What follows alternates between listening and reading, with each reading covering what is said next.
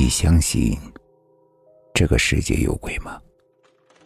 欢迎收听慕容讲故事。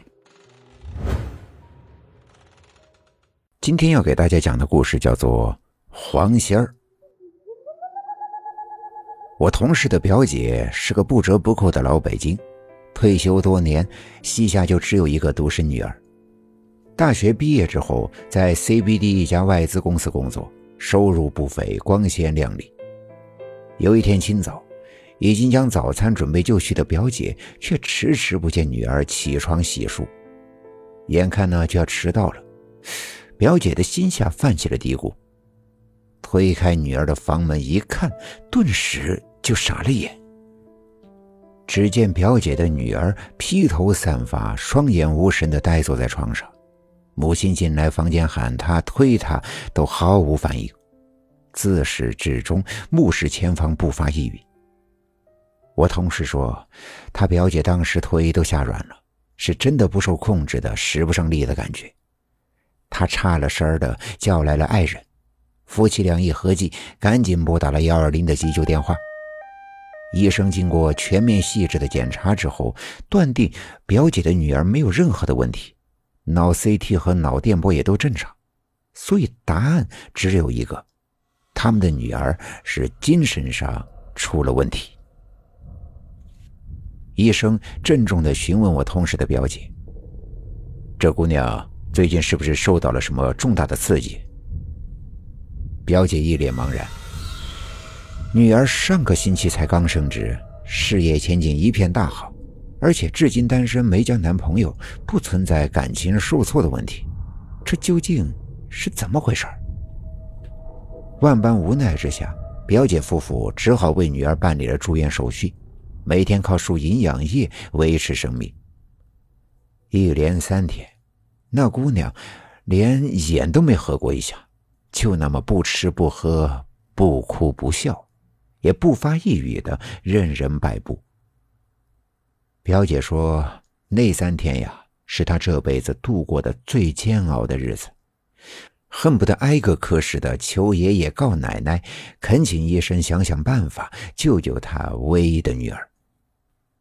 可是，所有的医生众口一词的建议，竟然都是抓紧转去精神病专科医院，及时治疗，兴许还能好转。”就在表姐夫妇给闺女办理转院手续的时候。一个亲戚专门到医院找来表姐，很诚恳地对她说：“孩子这病起得邪乎，看起来像是虚病。既然医院无计可施，不妨试试找大仙儿给破解破解，死马当活马医吧。”表姐在绝望之下，什么法子都来者不拒，立刻让亲戚帮忙联系了大仙儿。大仙儿让表姐剪了一缕女儿的头发。又详细的提供了闺女的生辰八字。令人难以置信的是，就在大仙做法的第二天一早，表姐的女儿开口说话了。她对自己连续三天的异常毫不知情，就仿佛睡了悠长的一觉，无梦而醒。我同事说，当时表姐搂着失而复得的女儿，放声痛哭。执意要重金感谢那位救命的大仙儿，可人家大仙儿又说了分文不取，要不是看在老朋友的面子上，他是绝对不会贸然出手的。得罪了修行的朋友，后面呀会很麻烦的。大仙儿还告诉表姐，他的女儿是被黄鼠狼给附体了。倘若没猜错的话，闺女儿那几天呀正是姨妈期。如果他不曾接触过黄鼠狼，那么唯一的可能就是黄仙儿得到了带有姑娘精血的姨妈巾，继而夺舍附身。这种情况他已经处置过好几起了，绝对是无独有偶。同事是在跟我一起去洗手间的时候，顺嘴说起了这桩奇闻。他善意的提醒我说：“沾有精血的姨妈巾啊，切不可随意的丢弃。”最好撕碎之后冲进抽水马桶里，以杜绝一些非人隐患。听起来呀，挺邪乎的是吧？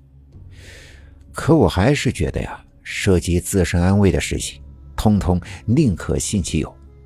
至少这个故事验证了动物仙得人血，容易成精的说法。今天的故事就讲到这里了，点个关注吧，晚安。